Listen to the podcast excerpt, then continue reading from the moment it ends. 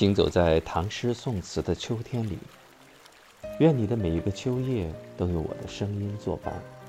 这里是秋夜为你读诗，秋收的童话。今天为大家朗读的是唐代李端的作品《茂陵山行裴伟金步》。宿雨潮来歇，空山秋气清。寒云双鹤下，隔水一蝉鸣。古道黄花落，平无赤烧生。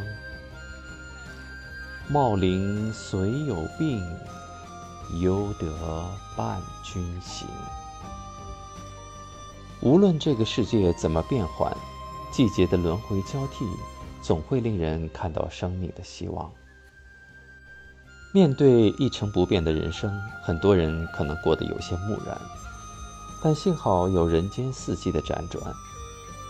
秋日的登高望远最是宜人舒适的，尽管偶尔还会有些躁动，但沁心的秋风和远眺的美景，总还是会带来静谧的舒适。